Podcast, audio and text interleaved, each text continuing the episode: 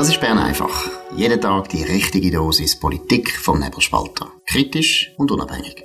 Der Podcast wird gesponsert von Swiss Life, ihrer Partnerin für ein selbstbestimmtes Leben. Ja, das ist die Ausgabe von Bern einfach vom 12. Oktober 2023. Am Mikrofon in Bern Dominik Feusi und in der Ostschweiz Stefan Milius. Hoi Stefan. Hoi Dominik. Ja, heute ist der angekündigte Bericht von der Geschäftsprüfungskommission vom Ständerat. Äh, es liest sich ganz äh, verquer. Ähm, Zusammenarbeit zwischen Bund und Kantonen bei der Krisenbewältigung. Pandemie hat laut GPK Ständerat klaren Optimierungsbedarf aufgezeigt. Da wird man schon ein bisschen gramselig. Wir, wo ein bisschen gelitten haben unter dieser Pandemie und dem Aktivismus, wo Bund und Kantone an den Tag gelegt haben. Äh, es gibt einen Bericht dort, den man kann lesen kann. Ähm, ich habe ehrlich gesagt noch nicht den ganzen Bericht äh, gelesen, aber es ist schon mal wertvoll, man tut da ziemlich viel mal auflisten, während diesen Wellen, diesen unzähligen Pandemiewellen, was man alles gemacht hat. Und dann kommen da so Schlussfolgerungen, wo ich dann aber ziemlich mau finde, Strukturen für die Zusammenarbeit von Bund und Kanton müssen wir optimieren, man muss Kompetenzverteilungen äh, abklären, man muss die Kantone besser einbinden, eine Bilanz vom Contact Tracing und so weiter. Äh, der eigentliche, in der Medienmitteilung kommt der eigentliche Bombe dann nicht vor, erst im Bericht, weil es geht auch noch um die Rolle vom äh, von unserem geliebten Alain Berset und seinen Mails und seinen den Sachen, die er am Blick und anderen Medien gesteckt hat. Ja, da sind ja offensichtlich Mails verschwunden. Und im Zug von, von diesen geheimnisvoll verschwundenen Mails ist jetzt die Geschäftsprüfungskommission auch der Frage nachgegangen, wie macht das denn eigentlich die Bundesverwaltung mit der Ablage, mit der Archivierung von E-Mails, wie läuft das? Und hat herausgefunden, es gibt da keine einheitliche Regelung. Also in der Bundesverwaltung, wo wahrscheinlich sogar vorgeschrieben ist, ob links oder rechts auf dem Pult musst du den Bleistiftspitzer anlegen. Dort hat man nicht einheitlich regeln, was machst du mit Mails. Und wenn der Bericht liest, ist es ganz lustig.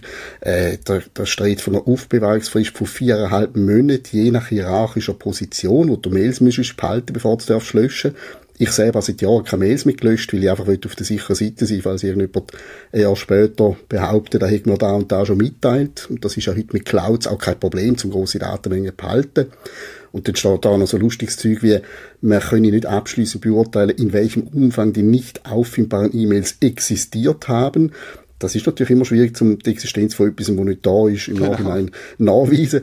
Aber äh, offensichtlich gibt es ja Hinweise, dass gelöscht worden ist, sonst wäre der ganze Bericht nicht gekommen. Also es ist jetzt mal abseits von der ganzen Affäre, Berselauen und so weiter, eine generelle Baustelle offensichtlich. Was macht die Bundesverwaltung mit ihren Mails? Gibt es da keine klare Auflage? Also da scheint sehr gut, dass etwas passiert ist, damit man dieser Frage mal nachgeht. Es hat auch noch einen anderen schönen Satz, äh, nämlich äh, gemäß Einschätzung der GPK Ständerat ist davon auszugehen, dass die fraglichen E-Mails nicht nur privater Natur waren, sondern auch einen Bezug zum Amt des Departementsvorstehers hatten. Großartig. Es steht nie nicht im Bericht, dass die betreffenden Leute Mails bewusst gelöscht haben, damit man nicht abklären kann, inwiefern sie Amtsgeheimnisverletzung begangen haben. Also darum, es gilt weiterhin die Unschuldsvermutung. Aber ich weiß nicht, wie es dir gegangen ist. Wenn man das liest, der Teil von dem GPK-Bericht, dann wird eigentlich klar, dass da im großen Umfang Mails gelöscht worden sind, wo sollten da sein. Mit Hilfe dieser Mail könnte man nämlich überprüfen, ob wirklich Amtsgeheimnis verletzt worden ist durch den Peter Launer, der Informationschef von Alain Berset, oder und durch vielleicht der Alain Berset selber. Aber das kann man nicht prüfen. Es ist einfach schon mal sehr fisch das Ganze. Ich meine, niemand ist jemandem böse äh, in einem Departement, wenn er Spam-Meldungen über Bauchwegbillen oder Vergrößerung von Geschlechtsteilen umgehend löscht. Das macht Sinn, das befreit den Postkasten von, von Müll. Aber äh, dass da eben offensichtlich wirklich Sachen weggekommen sind, wo ja jeder genau weiß, dass es irgendwo noch könnte Relevanz haben, das lässt natürlich Unschuldsvermutung lässt grüßen, aber lässt darauf schliessen, dass es Sachen sind, wo man nicht hätte wollen, dass irgendwann einmal gefunden werden. Und das kann man von mir aus äh, in einer privaten Firma machen. Aber äh, im Rahmen von der Bundesverwaltung, vom Departement ist das ganz andere Liga. Aber die Leute sollten uns wirklich, jetzt zulassen, sollten froh sein, dass wir sich kurz darüber informieren, wie du schon, wie du schon gesagt hast, der Bericht ist dermaßen unleserlich geschrieben. Ich verlange keine Poesie von der Bundesverwaltung, aber es ist so sperrig, so formalistisch, so technokratisch, dass du wirklich zwischen den Zielen musst lesen, dass die eigentlich sagen, irgendwie läuft da etwas, wo nicht darf laufen und bitte, bitte, jetzt mal klare Regeln einführen. Ja, eben, also es geht mir wie dir. Ich tue seriöser meine Mails ablegen als offenbar die Leute im Eidgenössischen Departement des Innern. Und du auch. Also wir zwei Vorbilder. Die Bundesverwaltung kann uns anrufen. Wir sagen, wir, wir haben Tipps, wie man das machen kann. Wir sind ordentliche Journalisten. Das ist ja, allein das ist schon Wahnsinn. Und eben ähm, noch ein Aspekt, der mir in den Sinn gekommen ist, weil ich den Alain Berset an der Medienkonferenz das ähm, explizit gefragt habe. Ja, seine privaten Mail-Account, wie ist die Mailadresse gegangen? Irgendwie etwas mit Tigrillo oder so. genau. Oder? Ich meine, äh, theoretisch müsste man auch noch SAP überprüfen. Ähm, es gibt auf der ganzen Welt, glaube ich, ähm, Mail-Skandal mit privaten Accounts, wo Leute in wichtige staatliche Behörden. Ich glaube, Ursula von der Leyen hat so Sachen gemacht mit privaten Mails. Dann Hillary Clinton und eben der Alain Berset. Also auch da, es geht am Schluss auch um ein bisschen ja, Sicherheit vom Land, öffentliches Interesse, he?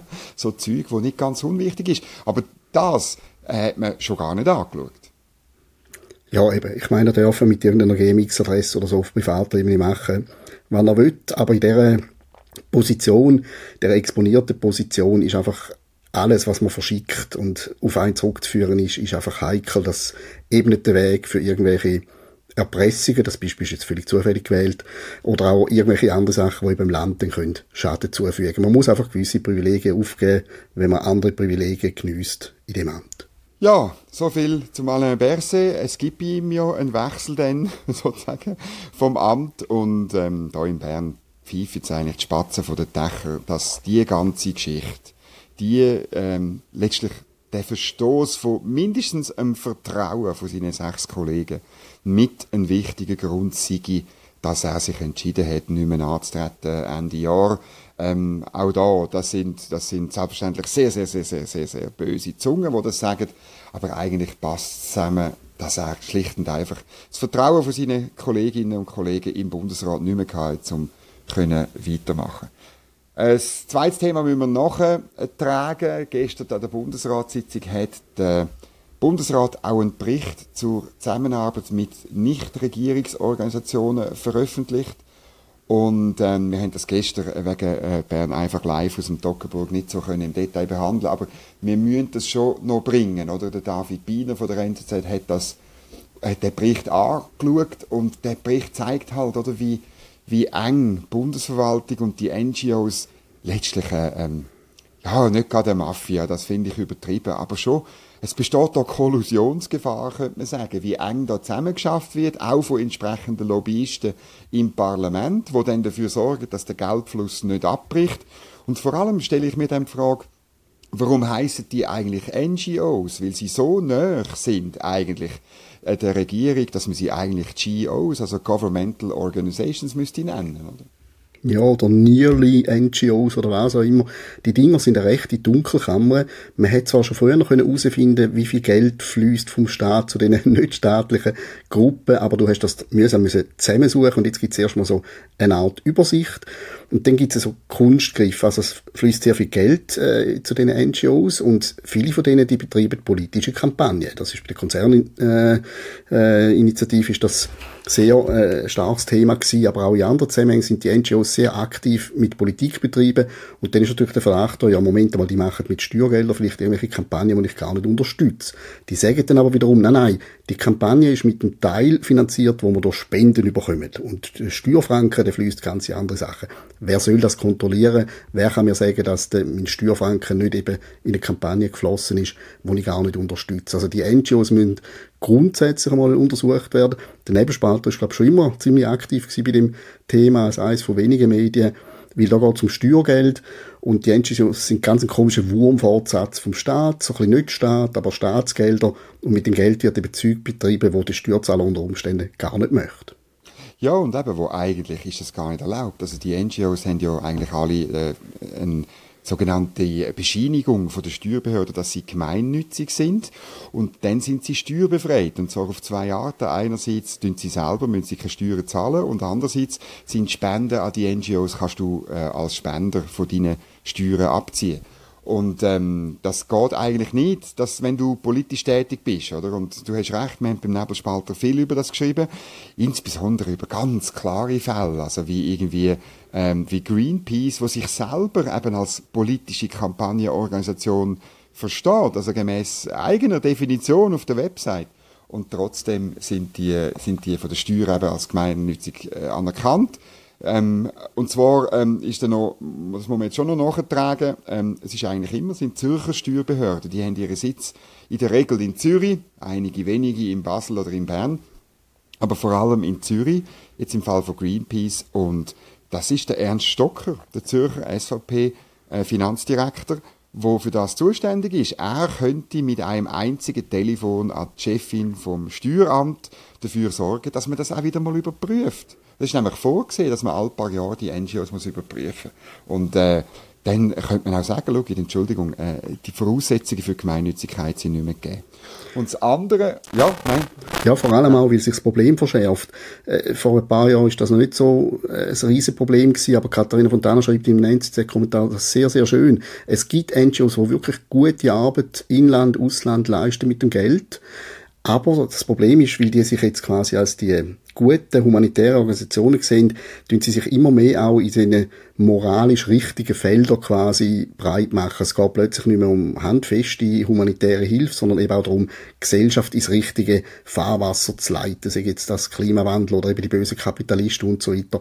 Und das ist der Bereich, wo es nicht wirklich helfen, sondern an der Umerziehung teilnehmen, wo ganz sicher nicht muss staatlich gefördert werden. Mhm. Und das macht es nicht nur bei uns. Es gibt auch ähm, äh, Hilfswerke, wo genau das, wie du jetzt geschildert hast, äh, gemacht haben. Zum Beispiel im Nahen Osten, oder, wo sich da irgendwie engagiert haben für oder gegen äh, Palästinenser, für oder gegen Israel, auf eine sehr zwielichtige Art und Weise. Und ähm, ja, äh, jetzt angesichts von dem, was passiert ist in Israel, ist das schon, muss man schon noch, noch mal doppelt genau anschauen. Also einerseits äh, Gelder, die an Schweizer NGOs gehen, ähm, dann gibt's noch das andere, das ist eine ganze Blackbox, oder? Gelder, wo an zwischen 30 bis 50 äh, Nichtregierungsorganisationen im Nahen Osten gehen, wo teilweise ähm, äh, mindestens vom Gedankengut, das Gedankengut vom Terror gegen Israel gut finden, unterstützen, auch äh, mitfinanzieren, indem sie zum Beispiel äh, Schulbücher äh, produzieren, wo antisemitisch und rassistisch sind. Und es wird dann irgendwann einmal pervers, oder wenn Leute wie der Fabio Molina wo äh, wirklich an jeder Ecke vom, von der schweizerischen Öffentlichkeit Rassismus, und Faschismus und Antisemitismus entdeckt, letzteres ein bisschen weniger, äh, ausgerechnet ähm, äh, Gelder an NGOs im Nahen Osten verteidigen, die genau das machen. Das wird irgendwie ein bisschen, hat ein bisschen ein perverses Geschmäckchen, oder findest du nicht auch? Ja, absolut. Also, äh, er hat da, glaube ich, auch der SP nicht wirklich einen Dienst erwiesen letzten Tag, äh, Fabio Molina. Das finde ich nicht wirklich schlecht. Aber äh, es, es hat mehr als ein Geschmäckchen. Es stinkt eigentlich. Ja. Es stinkt ziemlich fest und in dem Zusammenhang nochmal etwas, was auch sehr äh, stinkt. Ähm, es ist gestern an der Uni Zürich und offenbar auch bei der Uni Bern ein Plakat auftaucht. Was können Kommunisten tun, um Palästina zu befreien? Äh, auf dem Plakat in Zürich heißt es noch Intifada bis zum Sieg ich meine, wer ein bisschen Geschichtsbewusstsein hat, weiß, oder die, die, so die Formulierung hat so den Duktus, wo man mal vom Endsieg äh, geschwätzt hat. Das ist der Verein Marxistische Studierende Zürich, wo da eingeladen hat. Ähm, die Uni hat jetzt äh, die Sache aber abgesagt. Man hat äh, doch noch irgendwie gemerkt, dass es oberpeinlich wäre, wenn man das wirklich für durchführen. Und, aber meine, man muss davon ausgehen, dass die Universitäten, wir haben es gestern, äh, vorgestern und, und vorvorgestern gehabt, von so einem antisemitischen Dozent an der Uni Bern, man muss wirklich davon ausgehen, dass die beiden Universitäten diesbezüglich schon ziemlich unterwandert sind. Und auch wenn man jetzt da kurzfristig sagt, ja nein, äh, wir tun jetzt da keine Räumlichkeiten zur Verfügung stellen, oder eben der antisemitische Dozent, der hat mir jetzt irgendwie freigestellt, ähm, ich will schon noch, dass man es richtig aufarbeitet an diesen Universitäten. Ich meine, auch dort äh, geht es wieder um Steuergelder, die du und ich finanzieren. Irgendwie. Also. Unbedingt. Und vor allem, ich bin ja wirklich kein Freund von Cancel Culture und finde, man muss über alles dürfen reden. Mhm. Aber vier, fünf Tage nach einem von der entsetzlichsten Massaker von der jüngeren Geschichte oder auch von der längeren Geschichte ein Plakat aufhängen, wo man schreibt, Solidarität mit Palästina, Intifada bis zum Sieg das geht dann irgendwo in eine ganz große Ecke. Vor allem, wenn man es vergleicht, es hat da Unis, auch in der Schweiz schon Protestwellen, Protestbewegungen, Demos in Hörsälen gegeben, weil irgendein Gastprofessor jetzt kommen, der sich kritisch zum Gender geäussert hat oder zu der Vogue-Bewegung. Also diesen Leuten hat man den Zugang zum Hörsaal versperrt, man hat da wirklich große Aktionen mhm. gemacht, dass die nicht dürfen reden. Und da hängt jetzt wirklich an der Uni Zürich ein Plakat, wo ein stolzer Palästina-Flagge aufhebt, vier, fünf Tage nachdem, was in Israel passiert ist. Das ist einfach, ich, ich weiss nicht, ist das schon länger Plan gewesen und die haben einfach gefunden, wir machen es trotzdem, kann ich mir nicht vorstellen. Es sieht wirklich aus, wie wenn nach dem ja, Sonntag ja. jemand angehockt gefunden hätte, äh, angehockt wäre und gefunden hätte, wir müssen jetzt unbedingt äh, Palästina stärken und wir müssen schauen, dass der Krieg weitergeht, bis Palästina befreit ist. Da ist eine Geschmackslosigkeit wirklich nicht mehr zu überbieten. Und die Verbindung mit Kommunismus zeigt, oder, wo der Antisemitismus, der da zum Ausdruck kommt, wo sich der verortet, oder? Und wenn man dann noch weiss, wie nah der Fabian Molina im schwarzen Block steht und so weiter, es kommt alles, es, es, also das Geschmäckchen breitet sich dann so ein bisschen aus und landet halt bei aktuellen Nationalräten, die in zehn Tagen gerne wieder gewählt würden und leider vermutlich auch gewählt werden. Aber du hast es selber erwähnt. Ich glaube, und jetzt gehen wir noch aufs letzte Thema, ich glaube, das ähm, könnte schon noch für die SP eine schwierige Situation sein, weil weil die, wo jetzt wirklich ähm, die Bilder gesehen haben und gesehen haben, was da passiert, und dann auf der anderen Seite mitbekommen haben, wie halbpatzig, wie zurückhaltend, wie pseudo-ausgleichend und vergleichend die, die SP Stellung genommen hat, ähm, erst, äh, erst dann später, am, am Sonntagabend fängt, äh, hat es, glaube ich, etwas gegeben, dann vom Cedric Wermuth, äh, andere sind bis heute wahnsinnig, wahnsinnig zurückhaltend. Ich glaube, das schadet der SP. Äh, die neuesten Umfragen zeigen das natürlich nicht, weil man das vorher gemacht hat. Auch das müssen wir noch ein nachtragen. Gestern das letzte große SRG-Wahlbarometer, wo äh, ein Verlust von 3,5 Prozent von der Grünen vorausgesagt. Sie würden dann unter 10 Prozent gehen. Für die SP würde, äh, die würde gewinnen, 1,5 Prozentpunkt und würde wieder respektabel bei 18,3 Prozent landen und äh, die SVP würde 2,5 Prozent gewinnen, würde bei 28 Prozent landen. Also, ja, wenn sich jetzt die, der Trend noch ein bisschen verstärkt und die SP vielleicht nicht so viel gewinnt wie in diesen Umfragen, will man, der will eine Stimme für die SP, eine Stimme letztlich für Leute ist wie der Fabian Molina, wo irgendwie Israel und, und Terrorgruppen auf die gleiche Stufe stellen, ja, dann, äh, was, was heißt das? Bist du, bist du denn zufrieden? Du bist zwar auch Nationalratskandidat, aber dich hat man nicht, man hätte dich nicht in der Umfrage herausgefunden, ob man dich wählt, oder?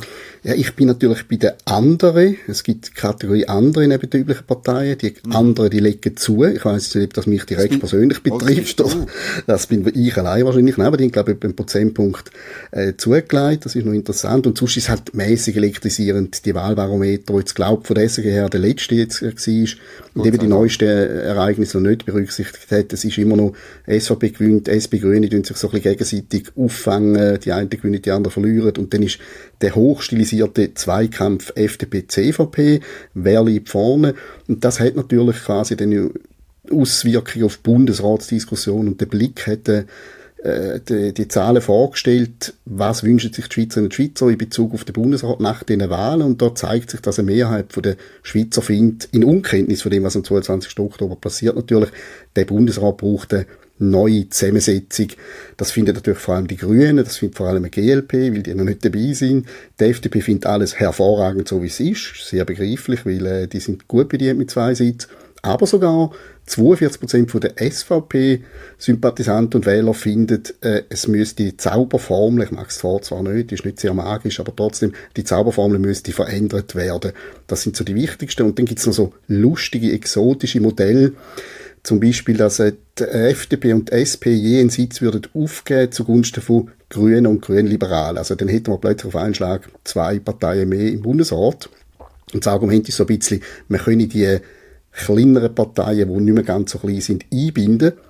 Aber das funktioniert natürlich in unserem System ganz schlecht mit dem Einbinden. Man ist ja immer gleichzeitig in der Regierung und auch ein bisschen Opposition. Ich weiß jetzt nicht, ob das eine wahnsinnige Auswirkung aufs Verhalten von Grünen und Grünliberalen hätte, wenn man denen ein Böstel im Bundesrat gibt.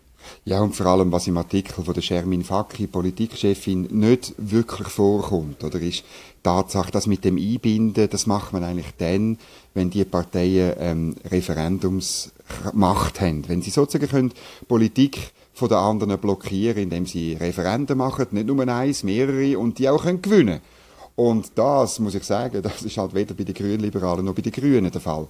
Dann noch zu den 42% äh, SVP, wo das anders sehen, das kann ich mir gut vorstellen. Weil man könnte durchaus argumentieren, wenn es denn tatsächlich so ist, dass SVP 28 hat und die nächste größere Partei ähm, die SP irgendwo bei 18 liegt, also 10% hinten dran, dann müsste ja, könnte man ja eigentlich argumentieren, dass zum Beispiel die Mitte ihren Sitz müsste abgeben oder ein FDP-Sitz müsste abgeben und die SVP 3 hätte. Also wenn man dann schon ein bisschen das völlig auflöst, was der Artikel ein bisschen insinuiert, dann äh, nicht nur zugunsten von irgendetwas äh, auf der grünen und auf der linken Seite, sondern man könnte auch sagen, etwas äh, zugunsten von der grössten Partei mit Abstand, mit so großem Abstand grössten Partei, wie wir haben uns an das gewöhnt, aber das ist eigentlich ja noch in den 90er Jahren nicht der Fall gewesen, oder?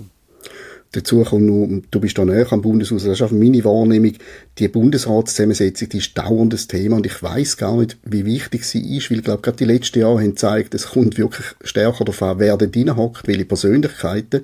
Also du hast eine bürgerliche Mehrheit, SVP, FDP, wo du aber nicht wirklich erkennst in vielen äh, Themenfeldern von der Politik. Du hast einen SP-Bundesrat in einer klaren Minderheitsposition, wo drei Jahre lang eigentlich seine Kollegen so ein bisschen am Nasenring umgezogen hat in der Corona-Zeit, wie der Toni Brunner ein Muni zu Kappel. Also genau. ich glaube, es kommt sehr darauf an, wer reinkommt. Und ehrlich gesagt, einfach irgendwie ein bisschen anderen Parteien Mandate zuheben im Bundesrat, Bundesratssitz zuheben, auf Gefahr hin, dass eine trümmelige Verlegenheitslösung ein eidgenössisches Departement führt. Das finde ich eben auch irgendwo ein bisschen ein gefährlicher, gefährlicher Weg. Ebenfalls Kandidat für den Nationalrat ist der Nicola Forster, Grünliberal in Zürich. Und er hat noch nicht genug von Bern einfach. Er hat jetzt sogar den folgenden Spot uns zur Verfügung gestellt und hören Sie gut zu. Ich bin der Nicola Forster und Sie sollten mich nicht wählen. Zumindest aus Sicht der Sesselfurzer Leserbriefarmee. Die bezeichnet mich nämlich als Landesverräter, Grünschnabel, Thierry Burkhardt-Klon oder Rütli-Ayatollah. Und natürlich als Europaturbo. Also das hat der Dr. Blocher gesagt. Es gibt aber auch einen Grund, mich zu wählen. Ich finde nämlich, dass wir auch bei unterschiedlichen Meinungen wieder mehr miteinander reden Der Markus und der Dominik brauchen weiterhin jemanden zum Streiten. Darum schicken Sie mich Bern einfach und wählen die Grünliberalen.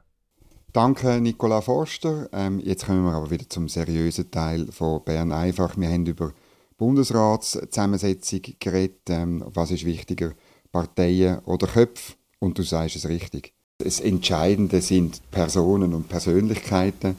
Wir haben auf dem Papier einen bürgerlichen Bundesrat. Das hörst du ja immer wieder so bei Diskussionen, auch in den sozialen Medien. Ja, aber der Bundesrat ist ja bürgerlich seit 700 Jahren. Ja, auf dem Papier schon. Von dem her sehe ich wie du. Ja, sonst sind wir ein glückliches Land. Es passiert nicht wahnsinnig viel. Viele ähm, äh, Politiker sind noch im Endspurt, weil offenbar wirklich viele haben noch nicht abgestimmt. Ich glaube, das liegt, oder noch nicht gewählt. Das liegt noch, glaube ich, ein bisschen an der, an der Herbstferien.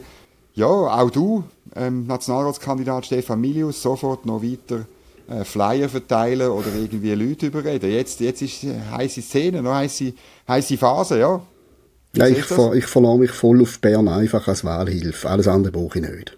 Gut, das finde ich unbedingt. Äh, St. Gallerinnen und St. Galler, ich würde sagen, Stefan Milius zweimal auf jede Liste. Dann hat der Nebelspalter endlich ein Kolumnist, der direkt aus dem Saal raus äh, schreibt, sozusagen, wäre dann gut, oder? Ich meine, der, der Roger Köppel ist weg, der Stefan Milius kommt, das wird wunderbar, würde ich sagen, oder? Unbedingt. Machen wir so. Danke fürs Zuhören. Das war es gewesen, Bern einfach vom 12. Oktober 2023. Dünnt, äh, in dieser App, wo ihr uns abonniert, äh, wo ihr uns hört, dünnt uns abonnieren, dünnt uns dort bewerten oder hört uns auf nebelspalter.ch. Ich freue mich, wenn ihr äh, morgen wieder dabei sind, äh, auf dem gleichen Kanal zur gleichen Zeit und denkt daran, es muss sich niemand entschuldigen, dass er nicht links ist. Einen schönen Tag und eine gute Zeit. Das war Bern einfach, gesponsert von Swiss Life, ihrer Partnerin für ein selbstbestimmtes Leben.